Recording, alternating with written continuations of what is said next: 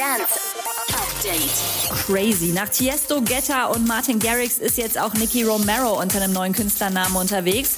Monocule. The Deeper Side of Nicky Romero steht auf dem offiziellen Insta-Account.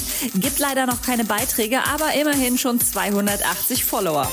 Yellow Claw wissen, wie man die Mädels heiß macht auf neue Musik. Einfach mal ein paar Schwarz-Weiß-Model-Fotos aufnehmen und nebenbei announcen, dass am Freitag zwei neue Tracks kommen. Läuft.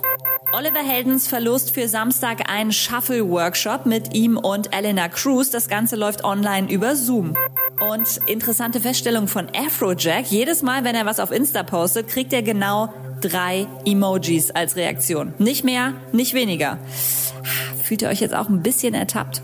Update mit Claudi on Air. Jetzt auch als Podcast. Für tägliche News in deinem Podcast-Player. Abonniere I Love Music Update.